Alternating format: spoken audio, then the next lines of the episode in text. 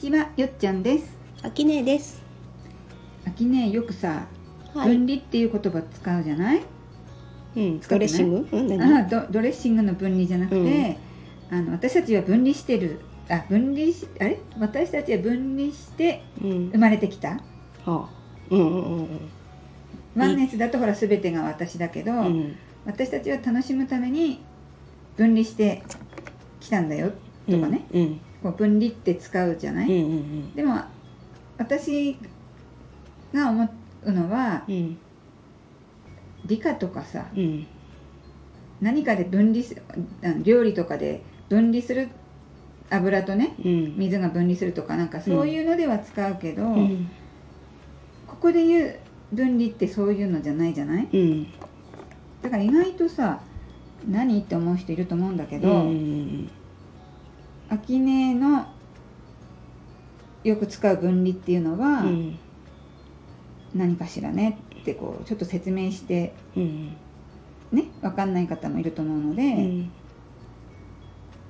いいの？うん、うんワンネスといういういううんうんと全部一つだったところからうん個という個性に分かれた感じ？分かれるから分離っていうことか、分離というか、ね、うん。ワンネスからちょっと個を主張してうん。遊び始めたことを分離と言います。分離っていう言葉がちょっとあんまりポジティブではないのかな。うん。あまあ、きただ聞き慣れないだけで、うん。今となっては私もすごくね、うん。あのー理解できるようになったから、うん。あ分離っていうのを知ることで、うんだいぶこう生きやすくなったなっていうのはあるんだけど、うん最初見た時うに、ん何ぞやとは思ったんだよね。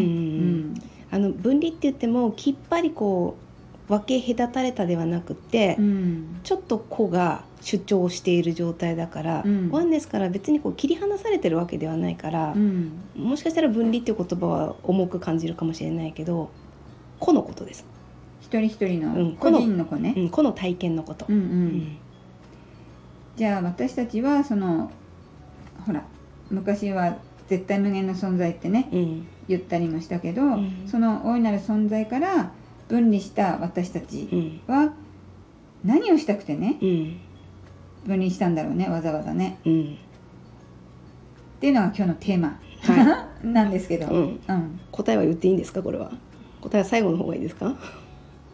どうだろうね。秋音にお任せするけど、うん。一応言ってしまうと、うん。うん創造主かっこ仮と言われてる存在は、うん。自分が何者であるか知るためにうん。分かんないからね、うん知るために自分の分身をいっぱい作ってうん。こう世界を作って遊び始めてるんだけど結果自分を知るため、自分を知るためうにん、分離した、分離した。で何してみたかったっていうのはもう何でもしてみたかったのかね。全いろいろ知りたかっただね答えにしたら。うん、しうん。いろいろ知りたかった、うん、いろいろうん。自分のことももちろんそうだしいろいろ知って体験したい。これにつきます。うん。うん。これだけほら何十億人も分離したわけだから、うん。それこそ私の目の前を見ただけでも、うん。もう親子関係友達関係職場関係近所関係いっぱい体験したかったっていうことね。そう。あのよく身近にいる人うは、ん。あの魂の約束的な相手なんですよね、みたいな感じで、よくうん聞くよね。うん聞かれるんだけど、うん。普通にねうん。朝出勤する時にすれ違った人ですら、うん。お互いのその子を知るための一瞬のスパイスだったりはするのね。そのあ羽織っているジャケット素敵あんなの着てみたいわっていう自分を知ることができるでしょ？あーなるほどね、ちょっとしたことのちょっとした自分のうん感情とかうん。思いつきも、うん。それさえも体験してみたかったの？そう。創 あの造主がそうそう私という創造主がね、えで駅とかでさ、ーうんちょっと土地狂った方がうん。大騒ぎしてたりとかするのも、うん。別に私の人生には関係ないように見えるけど、うん。あああいう行いをする方は私あんまり合わないんだわっていうのを知るチャンスなんだよね。う。ん。でその方がきっと嫌なことあったのねっていううん。尊重するチャンスでもあるし、うん。あんなバカなことして嫌ねってうん。こうネガティブな感情を持つのもうん。チャンス、いろんなチャンスがその人によって、うん。いろんな人に起きている。なるほど、うん。そういうふうに騒いでる人は一人だけど、うん。そこのあのホームに居合わせたうん。40人とか50人いたとすれば、うん。それぞれにうん。いろんなこう感情湧くうん。チャンスをくれてるってことね。えー、面白い。ってなるとその人がね目に入った私だけ嫌な気持ちではなく、いろんな人がいろんな感情を持ってるってなると、うん、ちょっとミラクルじゃない？なんかん。面白い。私の知らない世界があるんだよその辺にいっぱい、うん。うん、捉え方が違う世界が。うん。その親子とか、うん。友達とか本当に近い人だけをうん。今まではうん。なんか考えてたけど、うん。全く関係ない人でも、うん。そのすれ違う人うん。ニュースとかじゃねちょっと遠すぎるけど、うん。街歩ってて通り過ぎた車素敵だなとかね、うん。あの色の車がいいのよねとかね、うん。そういう些細なうん。気持ち一つ一つがうん。チャンスその創ス。造主がうん。味わいたかったチャンス、うんもちろん学校とかでう同じ思想のさ教室、う同じ年齢の子たちを押し込められて、あのいざこざいろいろ起きるじゃない、うんうん。うん。そんなのすらもチャンスでしかないよね。ねえ、うんあのなんか文化祭とか。見たことないけど 面白いね。うん、文化祭で力を合わせて何か一つをやり遂げるのもうん。素晴らしいし、うん。その準備中にね。うん、ラブが芽生えることもあるし、いいね。仲違いが起きることもあるんだけど思う。うんやっぱりこう分離というか子になってなかったらうん絶対に体験できないことだから、うんそれはそれでねあの学校っていうのがねあんまり今いい意味で使われないじゃない？そうね。洗脳だなんだってなるけども、すごい貴重な場面だよね。うん。うんうんやっぱりさどこを見るかだよね。うん確かにもうこれだってこう一つのねうんことにこう叩き込まれるっていうデメリットもあるけど、うん全ての体験が、うんそのチャンスいろんなことをこう味わっうて、ん嫌なこともいいことも含めて体験できるチャンスだと思えば、うんなんか違って見えるね。そう、それを分離してうん、創造主は体験したかった。そすごいじゃん。私たち全部こう体験しう、うてんるもんね。朝から晩まで。うん、それがワンネスではうん。本当に自問自答で終わってしまう完結してしまうから、うん。この子になって別れたことによって、うん。こう一緒にラジオとかをやってねうん。お互い別々な宇宙を見てるんだけども、うん。同じワードでさうん。これぐらい語れるというのは 分離ならではだよねっていう、そうだようねん、それぞれの人生も全然違うわけじゃない、うん。それでああでもないこうでもないって言えて、うん。またお互い知った後にうん。進化するじゃない？ですか、わそういう現実あったんだねとか。人、の話聞くことってすごい勉強になる。うん自分じゃ考えつかないこととか、うん。自分じゃね体験できない話を聞くことでう、ん。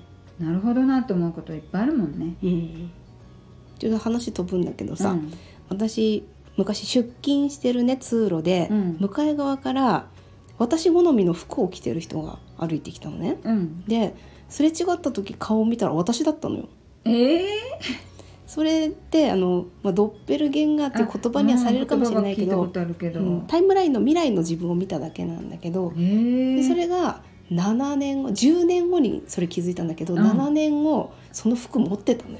ええその服装をねして私が生きてたので、うん。まあ、こう振り返った時にあれ私ドッペルゲンガー見てたじゃんってはなったけど、うん。それすらも過去の自分と未来の自分が分かれてるというかさ、そんな変な遊び方もねうんあるわけ。実。際にはそうやって体験した話、今初めて聞いたけど、うん。面白い。うん、本来宇宙には時間がないから、うんうん。過去未来もないんだけど、うん。ここで楽しめるうん。時間軸の私と、うん。未来の私とみたいな、ううん。んのもあるんだよそういう不思議なことが。いずれ私も体験するかもしれないね、うん、それドッペルゲンガーよっちゃんね。弦がそう。そうなのね。会ってみたい、うん、でも3次元で言うと、うん。あの3次元が辛すぎて、うん。結構中身だけ抜けちゃって外ほっつき歩いてる時とかもあって、うん。それを他者が見ると「あの時間ここにいたよね」って言われても「いや私その時間いません」っていう。うそういうのもありなんだ。そういうのもあるから、うん。もう本当にねミラクルな遊び場よここは。うん。うん、秋音目線だともうミラクルなんですね全てがね。そう。うん。の子子であるのにさらに、うん。個の中でもいろんな宇宙があって、うん。その宇宙ではどんなことが起きてもそれは真実なんだろうなと。どうしてもねこれはこれだっていう限定したし考えが頭の中をこう支配してるけど、うん。本当はないんだね。そう。決まりもルールも何でもありなんだね。うん。ね、分離があまり良くないイメージかもしれないけど、うん。ここはこう楽しむ世界なので、うん。思い切りこう楽しんで、うん。他者と関わって、まあ関わらなくても全然いいんだけど、うん。自分を知るっていうゲームの途中です。それをねなんかこうちょっとでも頭に入れると、うん、毎日のいろんな出来事がね、うん。なんか知らない時よりは楽しめると思うね。そう。うん。楽しんでください。じゃあ楽しみましょう、はい、今日はここまでにいたします。聞いていただいてありがとうございました。チャンネル登録よろしくお願いします。コメントもお待ちしています。さようなら